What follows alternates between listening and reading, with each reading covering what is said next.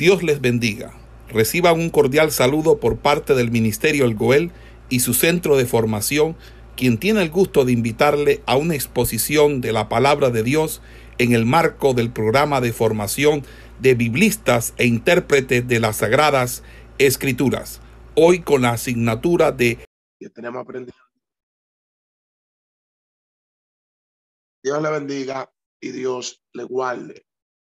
Eh, bienvenido a esta asignatura de libros poéticos y hoy estamos en la lección número dos, donde estaremos haciendo una introducción al libro de Job. Dentro de esta lección estaremos hablando un poco de cómo se originó el libro. Eh, también estaremos hablando acerca del título. Estaremos hablando también acerca de la fecha de este libro y el, el trasfondo de algunos acontecimientos. También estaremos hablando de la paternidad de este libro de Job y estaremos también hablando acerca de la historia eh, eh, en desarrollo de este libro de Job también haremos un análisis en el día de hoy de si es una historia real o si es una parábola, como algunos dicen, que el libro de Job habla de una parábola y que Job no fue un personaje real.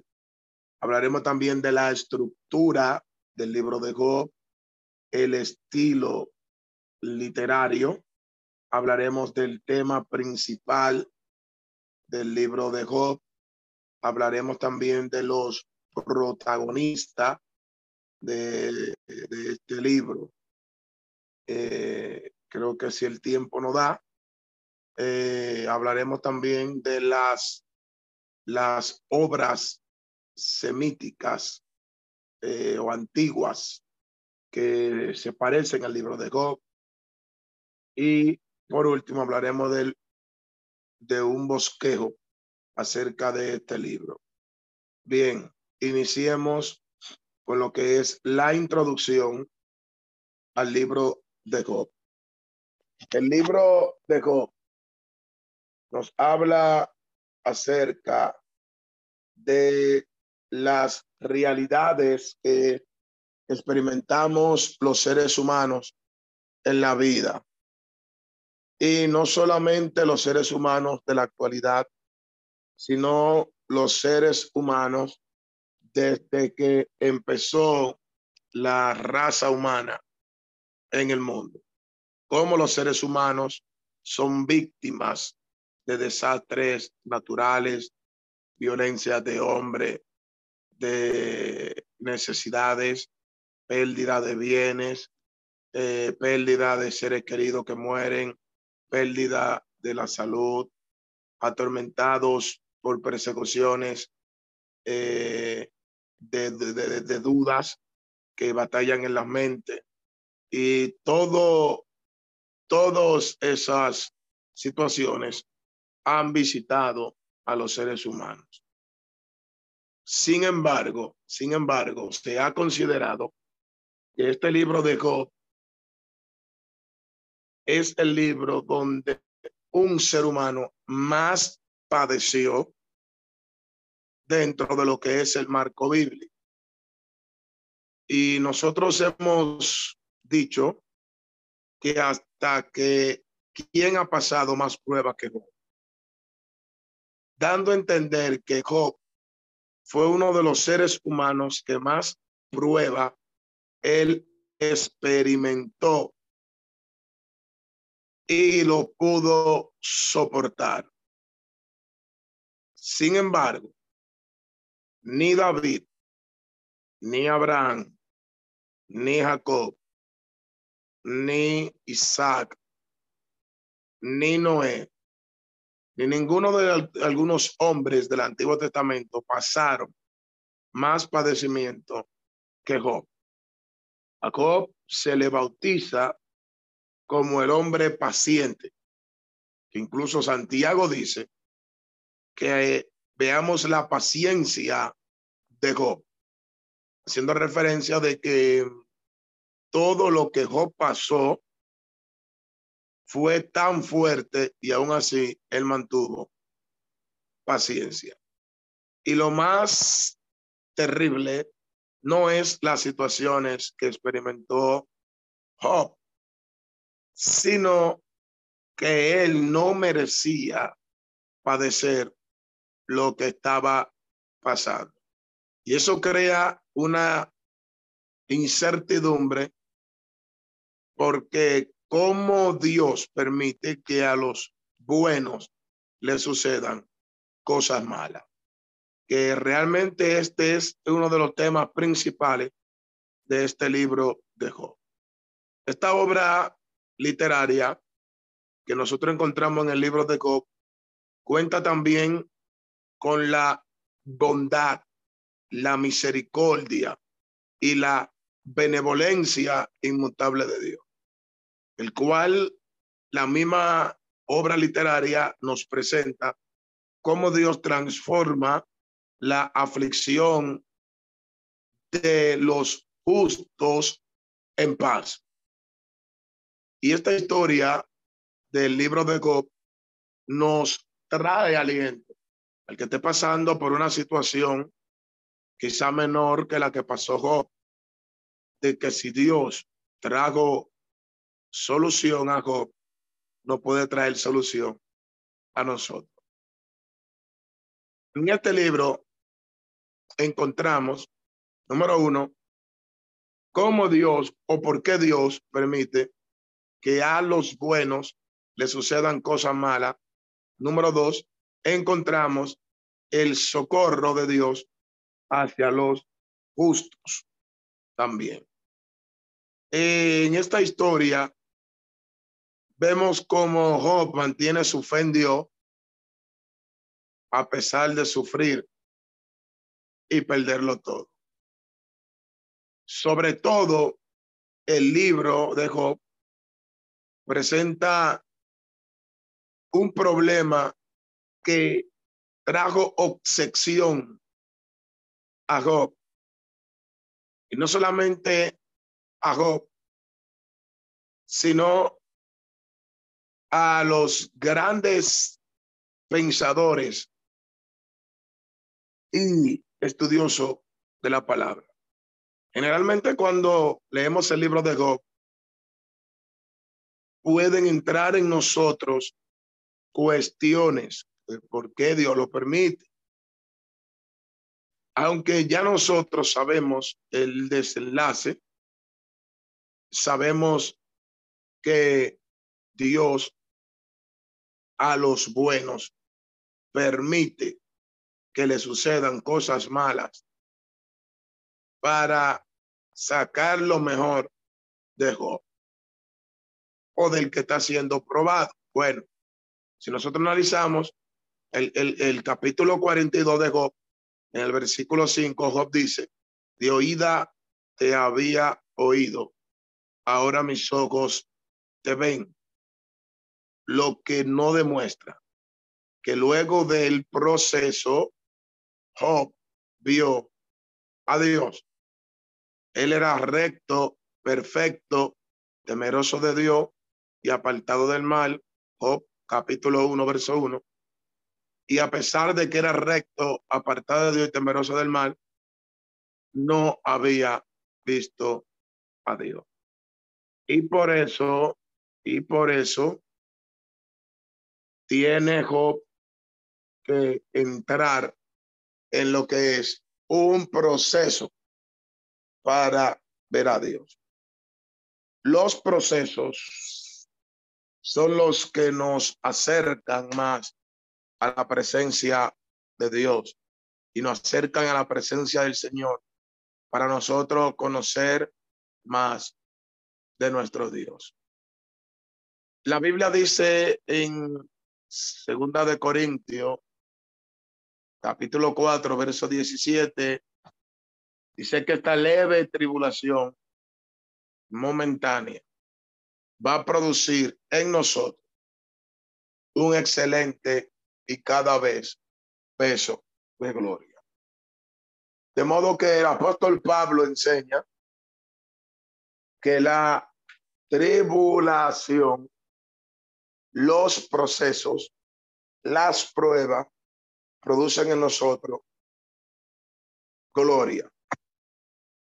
La primera razón por la cual Dios permite cosas malas a los buenos es para perfeccionarlos. Job necesitaba ser perfeccionado. Y en medio de esa perfección pasaron dos cosas con Número uno, él vio a Dios que no lo había visto. Y número dos, perdió el temor. Porque aparte de que él no había visto a Dios, Job tenía miedo. Miedo de perder toda su riqueza y miedo de perder todo su dinero.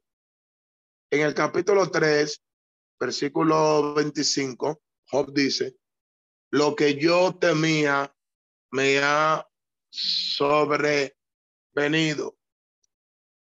y el mal que no quiero llegó a mí, dando a entender que Job, antes de ser probado, procesado, ya Job tenía ese miedo de perderlo todo. Y el Eterno lo procesa a tal grado que él mismo dice, he sido probado como el oro, porque Dios lo probó a él como el oro. Entonces, de esto se trata el libro de Job, de cómo Dios o por qué Dios permite que a los buenos le sucedan cosas malas. Y habla de la benevolencia de Jehová, la bondad de Jehová, la misericordia de Jehová sobre los justos. Hablar del título de este libro de Job es hablar del protagonista de este libro llamado Job y lleva el mismo título del personaje principal de este libro. Ahora, nosotros no tenemos claro lo que significa la palabra Job. Algunos dicen que Job significa objeto de enemistad. Otros alegan que la palabra Job significa el que vuelve a Dios o el que desciende a Dios. Ahora, al no tener una definición clara de lo que significa el nombre de Job, no podemos atribuir un significado específico. Pero algunos dicen que el que vuelve a Dios o el que se acerca a Dios o el que desciende a Dios es el significado de este nombre Job. Y este es el título que toma este libro. Y toma este título de Job por el personaje principal de la trama, que es Job. Hablar de la fecha y vamos a ver algunos trasfondos de acontecimientos en el libro de Job podemos darnos cuenta de que hay indicios de que este libro de Job existió durante el periodo patriarcal. Hablar del periodo patriarcal, estamos hablando de los tiempos de Abraham, los tiempos de Taré, los tiempos de Arán, los tiempos de Noé, los tiempos de Isaac y Jacob. Eran los tiempos patriarcales y posiblemente, posiblemente era Job contemporáneo a Abraham, posiblemente. Aunque el libro de Génesis no haga mención de Job como tal en el libro, eh, como se menciona en el libro, pero por la forma como el libro es estructurado, y algún trasfondo, nos damos cuenta de que Job existió en los tiempos patriarcales. Eh, por ejemplo, la manera como Job hace los sacrificios para que Dios perdone a sus hijos es como lo hacían los patriarcas. O capítulo 1, versículo 5, dice que Job hacía holocausto por sus hijos para santificar. O sea, vemos a Job haciendo un sacrificio él mismo para que Dios perdone a sus hijos. Lo que da a entender que en el tiempo que Job está haciendo eso, no existía ni el tabernáculo, ni la ley, ni los sacerdotes. Porque cuando alguien pecaba, había que ir al tabernáculo de reunión, llevarle el animal al sacerdote y el sacerdote emitía la expiación para perdón de los pecados. Pero nosotros podemos darnos cuenta y nosotros podemos observar que Cob no va a donde los sacerdotes para hacer el sacrificio, sino que Cob él mismo hace el sacrificio. Y esta acción lo hacían los patriarcas, por cuanto no había templo, por cuanto no había tabernáculo, por cuanto no había santuario, por cuanto no había sacerdotes, ellos mismos hacían sus holocaustos. Y no solamente lo hizo Job por sus hijos. En el capítulo 42, versículo 8, vemos otro sacrificio sin la intervención de sacerdotes, sin la intervención de templos, sin la intervención de ley, sin la intervención de tabernáculo, donde Jacob ora por sus amigos y eh, en medio de esta oración vemos la, la acción de los sacrificios. Entonces, esta práctica de, de alguien hacer un holocausto sin necesidad de sacerdote estaba en la era patriarcal. Nosotros podemos ver cómo Abraham hizo sacrificio, capítulo 15, cómo Noé hizo sacrificio, capítulo 9, cómo Jacob hizo sacrificio, capítulo 28 de Génesis, eh, cómo todos los patriarcas hacían sus sacrificios a Jehová sin la intervención de sacerdotes, como lo decía la ley. La, la referencia del ganado, es decir, la riqueza que tenía Job en los tiempos antiguos, la riqueza no se medía como ahora. Ahora la riqueza se mide por el que tenga más dinero físico. Pero en la antigüedad la riqueza se medía por el que tenga más ganado o el que tenía más animales. A tal magnitud que Labán le pagó a Jacob con animales, no le pagó con dinero. Que en los tiempos antiguos eh, el método de de pago era en animales, porque no existía una fluidez de dinero líquido, por así decirlo. Ahí encontramos otro ejemplo cuando Judá se llega a Tamar, ese capítulo 38, dice que él, él iba a pagar con unos cabritos ese servicio de prostitución que ella le había hecho. O sea que la manera de medir los ingresos en la antigüedad era por los ganados que tenían cada uno de ellos. aquí nos damos cuenta que Job era muy rico, de todos los orientales. Y el ganado indica, indica que esa forma de negociar con ganado existía en los tiempos antiguos de Génesis. Eh, acciones o trasfondo de los acontecimientos de Job que nos ayudan a citar la fecha de este libro.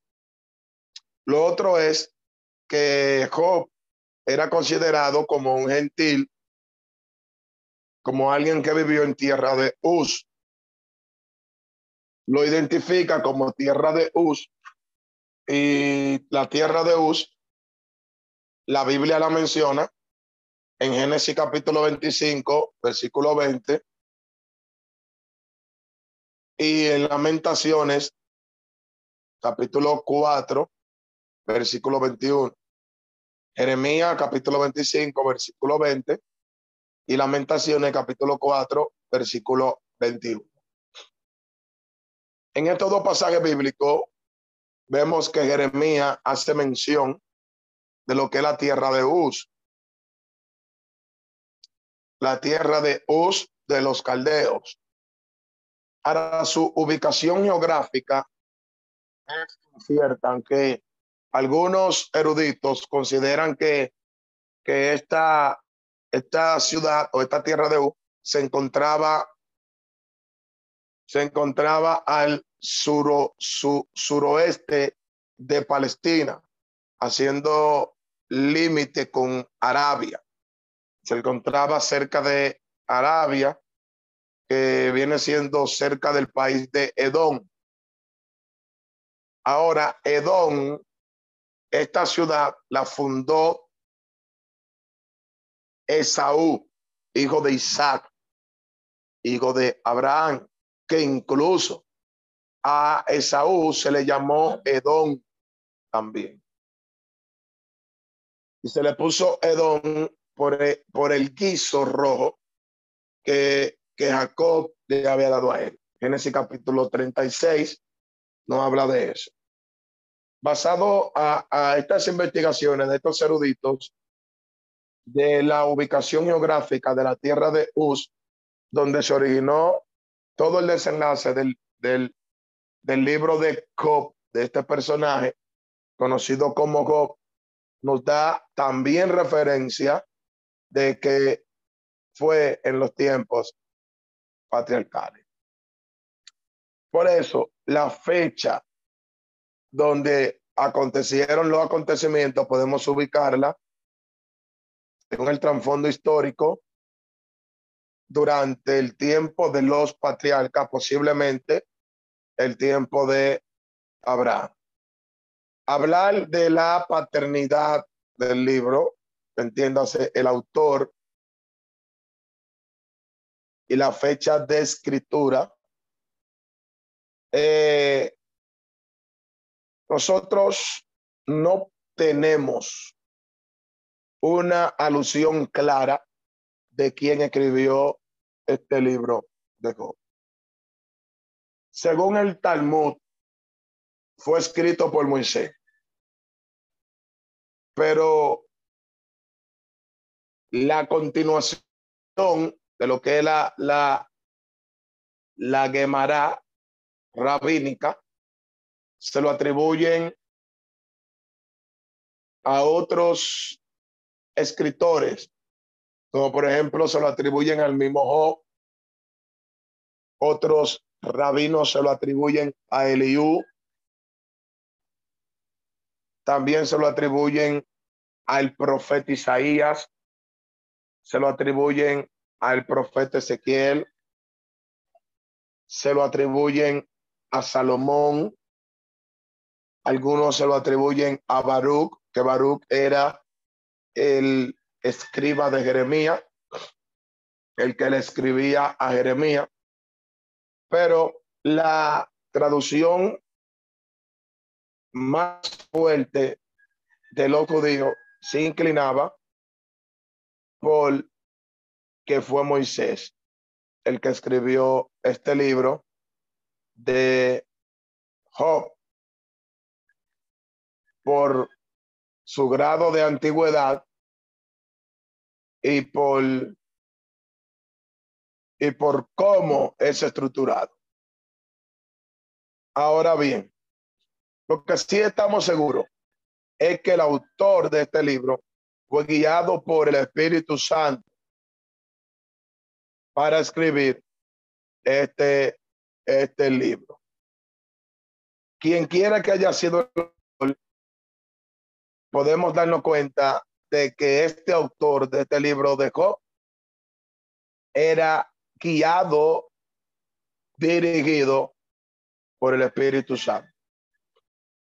Segunda de Pedro, capítulo 1, versículo 20, habla acerca de la inspiración de los textos sagrados.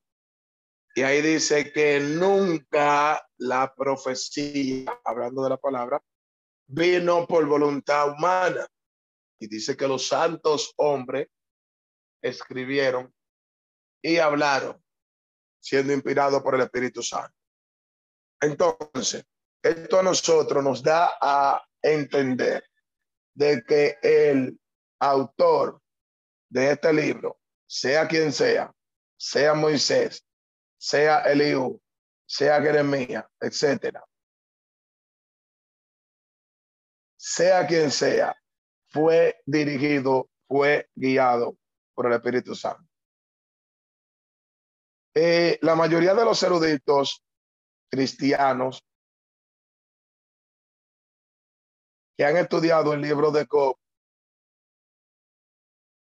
están de acuerdo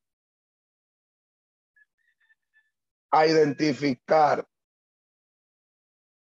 que el escritor de este libro era un fiel seguidor de Jehová y un adorador. Aunque el autor evita el uso del nombre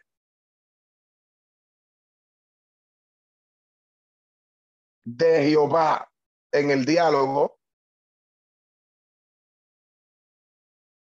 pero lo emplea en el principio.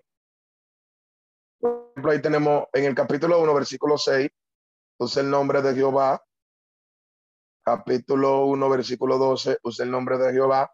Capítulo 1, versículo 21, usa el nombre de Jehová. Ahora en el capítulo 42, terminando el libro, usa el nombre de Jehová. Entonces, vemos que el escritor de este libro era un fiel seguidor a Jehová. Por ejemplo, en el diálogo con sus amigos no usa la expresión Jehová, pero sí usa algunos títulos divinos como Eloah, el, Elohim, el Shaddai, etcétera. Eh, hablar de que si es una historia o una parábola, porque hay muchos que han tratado de desmentir la historia de Job y decir que es una parábola, que no es una historia real. Pero durante muchos siglos, los rabinos judíos y, y, y los cristianos consideramos que el libro de Job es una composición meramente histórica, es decir, que es real. Creemos que sucedió, que existió y que fue algo real. Pero en el tercer siglo, después de Cristo, en el año 300, se levantó un rabino llamado Resh Lakish. Y Red Lakish trajo una exégesis a la historia de Job, una propia exégesis, y dijo que Job jamás había existido y que el libro de Job lleva ese nombre como una parábola. y no como una historia real. Y hoy en día vemos que muchos críticos pertenecientes a la al al alta crítica eh, o al minimismo, así se le llama esa corriente, minimismo, donde son teólogos que minimizan los textos sagrados y contradicen un sinnúmero de historias. Eh, y está el maximismo, que son lo que creemos a lo que dice la palabra. Bueno, estos mini, minimistas de hoy en día han seguido las enseñanzas del rabino Resh Lakish en cuanto al libro de Job. Y han aceptado esta idea de que este rabino introdujo en el año 300, en el siglo 3 después de Cristo. Aunque la diferencia es que los eruditos reconocen que aunque es una parábola, fue escrito con fines de instrucciones religiosas. Eh, José Martínez, un erudito, llegó a, a, argumentar y a decir que nada nos puede impedir admitir que el Espíritu Santo fue el que inspiró a los hombres a escribir la Sagrada Escritura. Y que, que el Espíritu Santo, dice él, José, en palabra de José Martínez, unos eh, de perteneciente al minimicismo, a la alta crítica, él dice que es posible que el Espíritu Santo haya dirigido al escritor a hacer una historia. Y él dice que no hay argumentos arqueológicos del libro de Job. Que no hay argumentos o evidencias reales de que la tierra de Uz existió. De manera que basado a esto, ellos niegan que Job sea un personaje real. Ahora, nosotros debemos creer que el libro de Job es real. Y en medio de, de estos conocimientos o esta era postmoderna, donde muchos niegan lo que dice la palabra del Señor, Dios levanta a hombres para que crean y refuten ante estos enemigos de la fe. Por ejemplo, ahí tenemos a eh, un maestro llamado George H., eh, que defendió esta postura, con Edward, eh, que defendieron esta postura acerca de, de, que de que Job existió Matthew Black, eh, Ronald Clemente, o sea, fueron, fueron maestros que refutaron totalmente esta, este invento que nació por medio de este rabino. Ahora, la misma Biblia señala que Job era un personaje real. Por ejemplo, el profeta Ezequiel lo menciona juntamente con Noé y Daniel como ejemplos de santidad. Ezequiel 14, versículo 14 y Ezequiel capítulo 14, versículo 20. Si decimos que Job no es un personaje real, entonces Daniel y Noé tampoco son personajes reales, ya que Ezequiel en su disertación toma como ejemplo a, a Noé y a Daniel como ejemplos de conducta de personajes. Y dentro de la lista que toma Ezequiel, menciona a Job. Si fuera un personaje irreal, o sea, una parábola, Ezequiel no lo mencionara. Junto con personas que sabemos que existieron, porque Noé existió y Daniel también. Voy a repetir la cita bíblica, Ezequiel capítulo 14, versículo 14 y Ezequiel capítulo 14, versículo 20. Es una prueba contundente de que en el Antiguo Testamento hay mención a Job, aparte de el mismo libro de Job. También Jeremías, capítulo 25, versículo 20, hace mención de la tierra de Uz, haciendo dando a entender que existió. Y Lamentaciones, capítulo 4, versículo 12, Jeremías, por segunda vez también, hace mención a la tierra de Uz. Y se hace mención a la tierra de Uz fue porque existió, de manera que según el Antiguo Testamento, nosotros podemos comprobar de que son historias reales. Además, el Nuevo Testamento también nos da referencia a Job.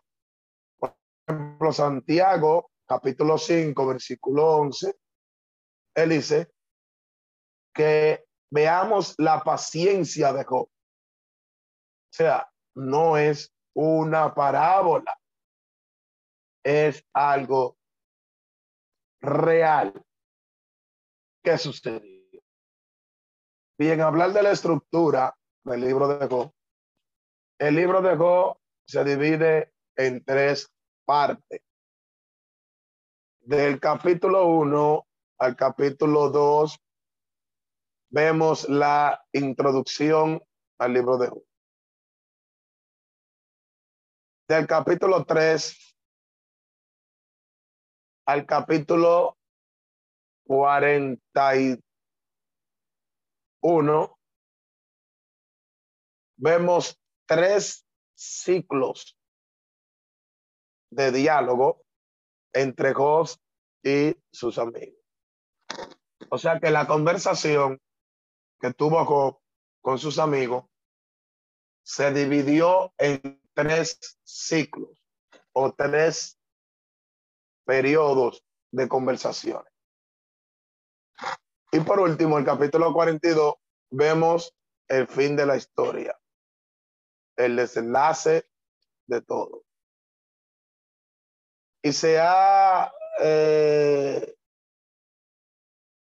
se ha introducido en estos diálogos lo que es literatura sapiencial y literatura poética, poemas, rítmica, eh, prosa, etc. Sin embargo, estos poemas son emparentados con los otros poemas, como por ejemplo de Salmos, como por ejemplo de Proverbios. Y por eso algunos se lo atribuyen a Salomón, este libro. Eh, pero nosotros vemos que este libro está estructurado de esa manera. Hablar del estilo del libro de, de Job, hablar del estilo ya hemos mencionado que este libro de Job tiene literatura poética, es decir, tiene rítmica, tiene poemas, por eso lo mencionamos como dentro de los libros poéticos.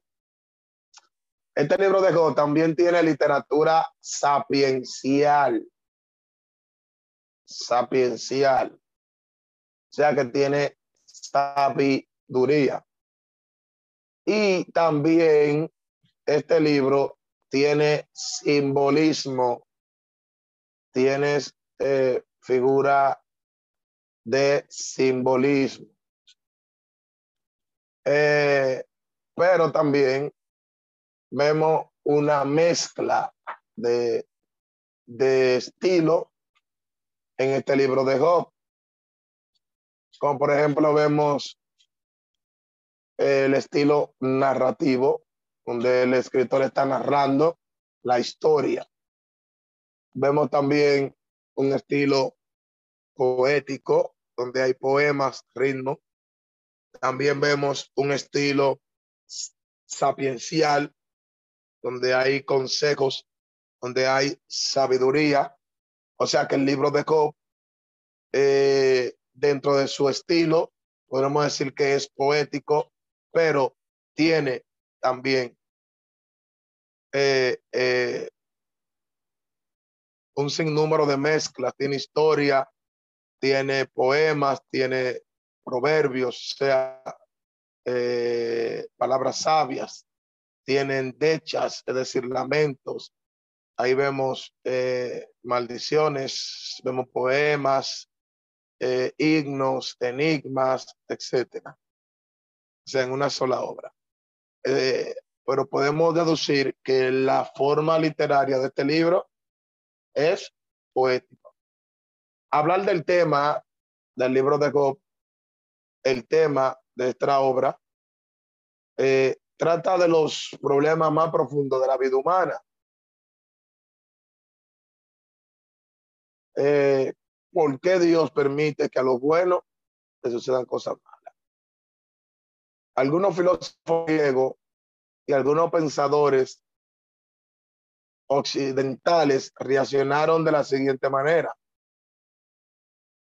Si el mal existe es porque Dios no es bueno o porque Dios no es todopoderoso, porque el mal reina. La idea de un Dios omnipotente y bondadoso no quiere decir que el mal no exista. Y especialmente en los justos o en los inocentes. Eh, ya le expliqué parte de la razón por la cual Dios en ciertas áreas permite que a los buenos les sucedan cosas malas. Es para perfeccionarlos. Ahora, en el antiguo Israel, sin embargo, no había ese problema de pensamiento ninguno se atrevió a decir que Dios era malo. Para los israelitas, Dios es tanto poderoso como bueno.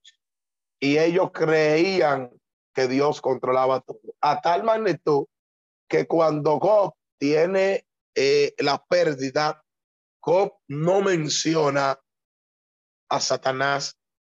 Job no reprendía al diablo sino que Job dice, Jehová dio y Jehová quitó. Dice él, como quiera, sea el nombre de Jehová mi Dios bendito.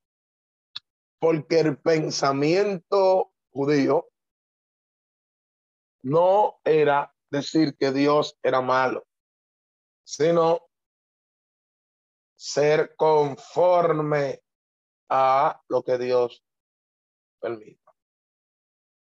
Eh, ahora, nosotros sabemos que Dios premia a los justos, pero castiga a los malos. Bueno, lo que cumple la ley de Dios están reservados para bendición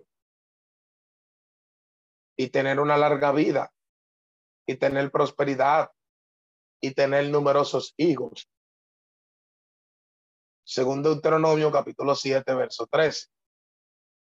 Pero lo que hacen maldad le espera esterilidad, pérdida de bienes, muerte, según Deuteronomio capítulo 8, versículo 6 al 20.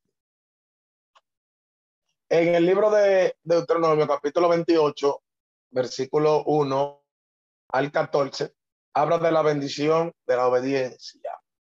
Y Deuteronomio capítulo 28 del versículo 15 en adelante habla de la maldición de la desobediencia. Y por eso los amigos de Job reaccionaron de esa manera, diciendo que Job estaba en pecado, de que Job eh, no era justo, porque ellos sabían que Dios, al que era bueno, le pagaba bien y al que era malo, le pagaba con mal. Esta es la, la, la tesis que usan los amigos de Job, que lo que Job estaba pasando era porque Job era malo. Ahora, en un sentido, los amigos de Job tenían razón, porque Dios paga a cada quien según sus obras. Romano capítulo 2, versículo 6. Romano capítulo 14, versículo 10. Segunda de Corintios capítulo 5, versículo 10 y 11. Dios a cada quien le paga según sus obras. Galata capítulo 6, versículo 7. Todos estos textos bíblicos que le he dado corroboran esto, de que Dios a cada quien le paga según sus obras. El que hizo lo bueno saldrá a resurrección de vida, dice Cristo. Pero el que hizo lo malo a resurrección de condenación. Juan capítulo 5, versículo 28 y 29. Ahora bien, eh, los amigos de Job no entendían lo que estaba sucediendo. Y era que Dios iba a perfeccionar a Job. Y este es el tema principal del libro de Job. Cómo Dios permite cosas malas a los buenos. Eh, los protagonistas de este libro, aquí tenemos gráficamente a Jehová de primer plano, tenemos a Satanás y tenemos a Job. Son los personajes principales de la narrativa. Como Satanás viene siendo el tentador de la humanidad. Vemos a Satanás aquí como un espíritu escéptico respecto al hombre que está buscando defectos y saber cómo poder acusar a un hombre anterior. Por otro lado, vemos a Jehová defendiendo a Job, a su creación. Y por último, vemos a Job, que es el que es procesado. Luego de ahí, vemos los personajes secundarios, que son los amigos de Job a Elifaz, que se caracteriza como sabio, venerable y devoto, el cual Elifaz tiene un, un entendimiento penetrante, acompañado de una compasión, pero a la vez es severo. Y él cuando le habla a Job, le habla de su experiencia que ha tenido en los años. Ahora vemos a Sofar, que es más impetuoso, ¿verdad? Que su, su amigo Lifa. Y, pero se deja llevar por los arrebatos juveniles. Es sabio, pero es como más impulsivo. Y luego vemos a Bildad, el tercer amigo, que es una persona sentenciosa, sentenciosa y siempre estaba acusando. Ahora bien, vemos a Elifá, Bildad y Sofar, que son los personajes secundarios. Y también vemos a Eliú, un jovencito, se cree que él era alumno de estos sabios. Y vemos como él, después que lo escucha, desautoriza a Job y a sus amigos de lo que han dicho, pero pone a Dios en alto. Estos son los personajes que nosotros podemos ver en el libro de Job. Vemos 10 personajes. De ver, cuatro, bueno, está Satanás, está Job, está Jehová, son tres. Están los tres amigos, seis, Eliú, siete. La mujer de, de Job no se ubica dentro de los personajes, aunque ella aparece en el libro, porque la mención de la mujer de Job fue algo leve para para para redactar una historia. Tampoco los hijos de Job se mencionan como personajes, también para redactar historias tampoco los, tampoco los mensajeros que vinieron a informarle a Job. Los personajes que podemos nombrar en este libro como protagonistas son Jehová, Job, Satanás, los tres, los cuatro amigos, vamos así decirlo, los cuatro amigos de Job. Elifá, Sofar, Bildad y Eli eh, hablar ahora de la comparación del libro de Job con los escritos paganos, eh, se ha querido comparar el libro de Job con algunos escritos paganos que existieron en civilizaciones antiguas. Y de ahí es que el, el rabino en el siglo III, este rabino que dijo que el libro de Job era una parábola, él se basó en estos escritos antiguos. El rabino Resh Lakish, que dijo que Job era una parábola porque las, civilizaciones antiguas eh, también tenían unos libros parecidos al libro de Job, pero con la diferencia de que eran otros personajes. Pero eh, tenían prácticamente la misma trama que tenía el libro de Job. Y algunos eruditos liberales han querido buscar paralelos literarios a estos libros para demostrar que el libro de Job es como una repetición de estas obras paganas que existieron en el Oriente. Por ejemplo, ellos señalan que hay algunos libros antiguos de la región o de las regiones de Mesopotamia, Sumeria, eh, Egipto, eh, Asiria, que tratan el mismo tema de Job. Por ejemplo, existe un escrito sumerio, un tratado sumerio, eh, que se le conoce o se le denomina el primer Job. Y fue escrito para animar a personas afligidas con el fin de que sigan glorificando a su Dios particular se escribió con ese fin y se desconoce el nombre de este libro sumerio y le pusieron el primer Job. Y este libro relata la historia de un hombre desafortunado cuya lamentación y la de sus amigos conmueve el corazón de su Dios y este lo libera de su aflicción y lo lleva a un feliz desenlace en el cuento prácticamente viene siendo la misma historia de Job.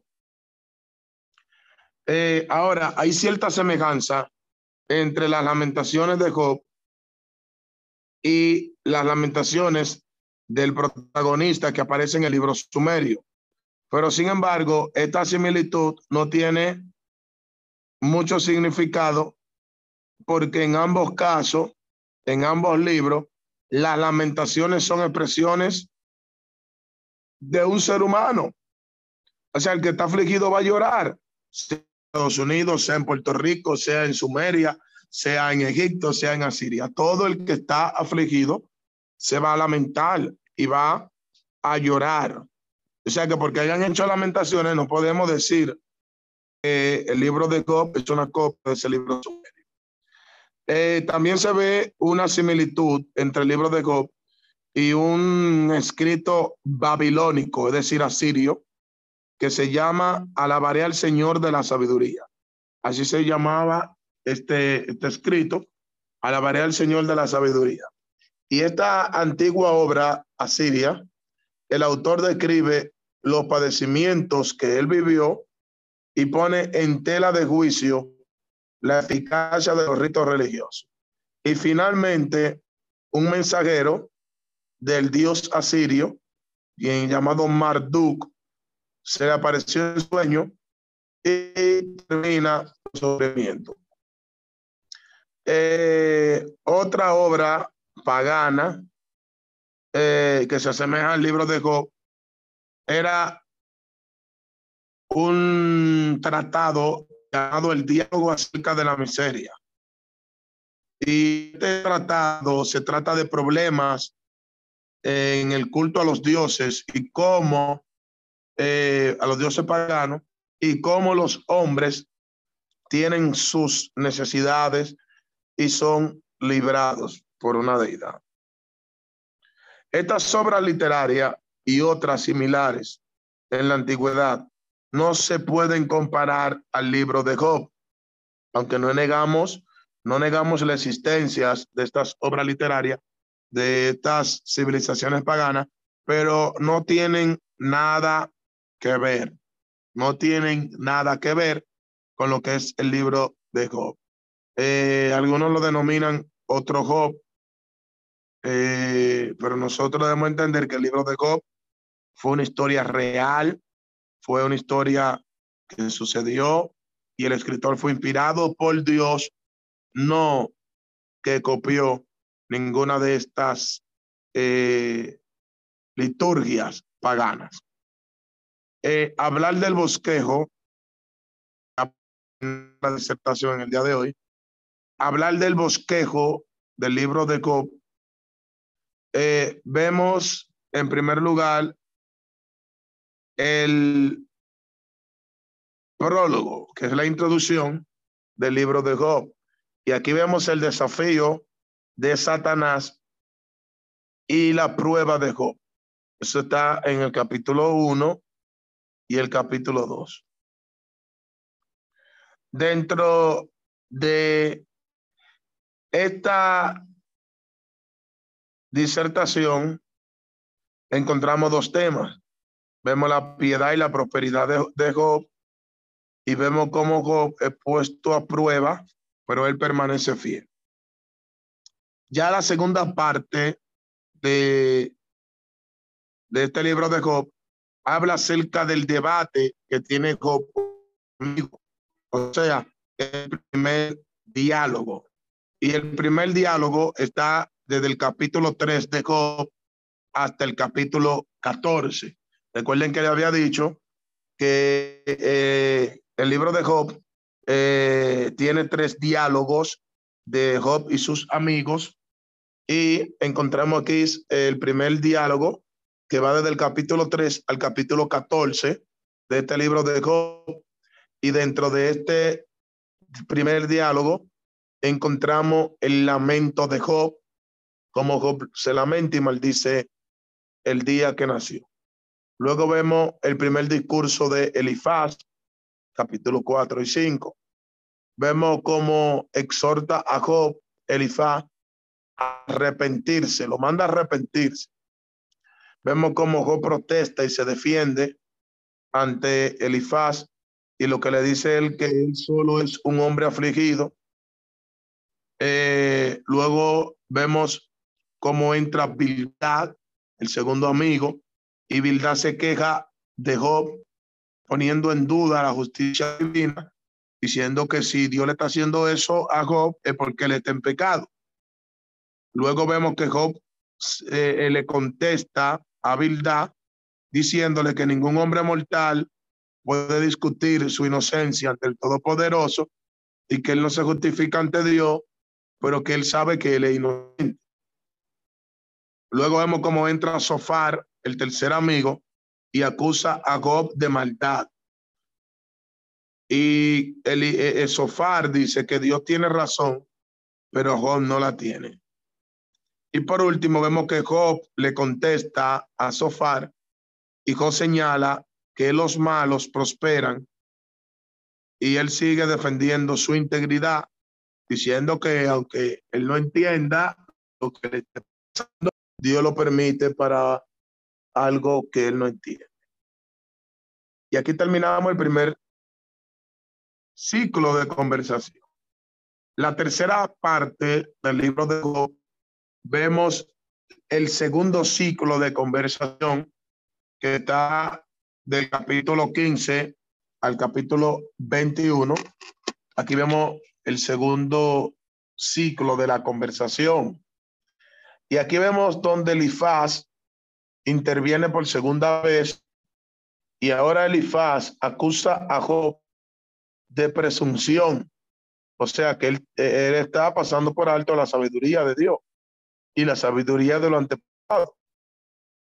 Y Elifaz se atreve a poner en tela de juicio la justicia de Dios. Luego Job le responde a Elifaz diciéndole que es fácil reprender al que está en pecado. Pero apelar a Dios para ser justificado no es fácil. Luego vemos que viene Bildad y le dice a God en su segundo discurso o su segunda intervención que nada puede detener la ira de Dios contra alguien que está en pecado. Luego vemos que Job le responde a Bildad diciéndole que él confía en Dios. Luego, la intervención de Sofar, segunda intervención. Y aquí vemos cómo Sofar acusa a Job de haber rechazado a Dios. Pero Job le responde a Sofar y dice que el impío no padece esa vida que él está viviendo. La está como entrando en, en, un, en una obsesión y, y está como desfalleciendo y está a punto de cuestionar ya a Dios. La cuarta parte de este libro tenemos el tercer ciclo de la conversación, la tercera parte de la conversación, y está desde el capítulo 22 al capítulo 31. Y aquí vemos la tercera intervención de Elifá, donde Elifá imputa a Job una lista de faltas graves que él tiene. Y lo exhorta que se arrepiente y se reconcilie con Dios para que Dios le quite su causa. Vemos que Job le responde a Elifá por tercera vez y le dice que el mal triunfa con el bien. Ya Job está totalmente obsesionado con lo que le está pasando. Eh, vemos cómo viene Bildad en su tercera intervención y le dice que el hombre no puede ser justificado ante Dios. A él lo que le, le, le conviene es arrepentirse y buscar el rostro de Dios. Vemos que Job le responde a Bildad diciéndole que Dios es soberano y que él juzga al impío, pero no en la manera como ellos lo quieren poner a Dios. O sea, Job le dice a Bildad, yo sé que Dios reprende al impío, pero no como ustedes quieren ponerlo, que yo soy impío. Luego, vemos que Job eh, elogia la sabiduría y conclusión de la conversación de ellos, vemos unas quejas de Job. Ahí Job, ya Job rompe el molde y comienza a quejarse. Y Job comienza a hacer una apología, una defensa de él mismo ante los amigos y ante Dios. Y ya Job está totalmente fuera de control y se está quejando. Eh, luego viene la quinta parte del libro de Job y vemos el discurso de Liu, la intervención de Liu. Está en el capítulo 32 hasta el 37. A Eliú ver que Job ya se está quejando, se cree que Eliú estaba ahí en esa charla con ellos. A él ver que se está quejando, él interviene. Y vemos como Eliú le dice a, a, a los amigos de Job que ellos fracasaron en lo que le están diciendo a Job.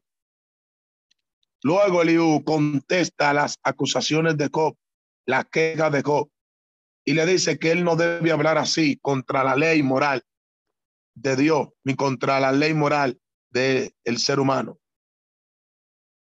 Ni puede pensar que el Señor lo está probando porque él está mal. Eliú viene hablando de una manera tremenda. Luego Eliú anima a Job a esperar pacientemente a que Dios lo libere. Y luego Eliú exalta la grandeza de Dios. Luego entramos en la sexta parte, en la parte número seis de este libro de Job, donde vemos que Jehová reprende a Job. Capítulo 38 al 41. Jehová reprende a Job y cuando Dios lo reprende, Job recapacita. Y por último, la parte número 7, vemos la conclusión que está en el capítulo 42, donde Jehová reivindica a Job y restaura a Job a su situación original y le da el doble de lo que él tenía. Entonces, el bosquejo del libro de Job lo podemos dividir en siete partes. Parte número uno, la introducción a la historia. El número dos, la primera parte o el primer ciclo del diálogo de Job y sus amigos. Parte número tres, el segundo ciclo del diálogo de Job y sus amigos.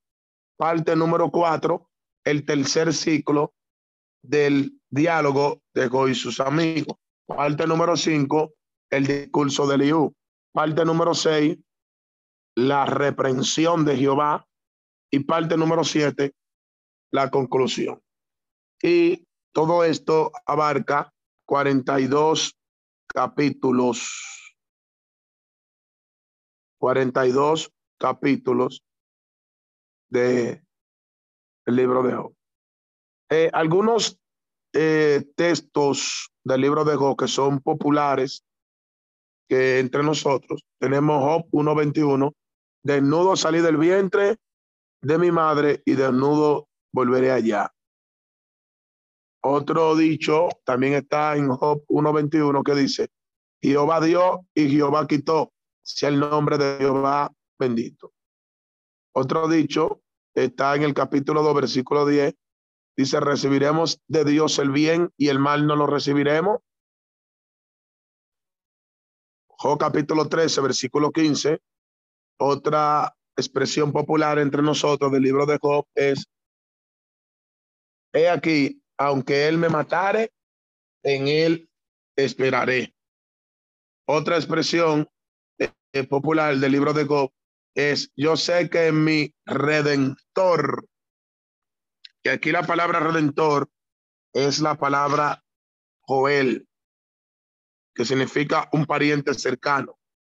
Yo sé que mi redentor vive y aún del polvo se levantará.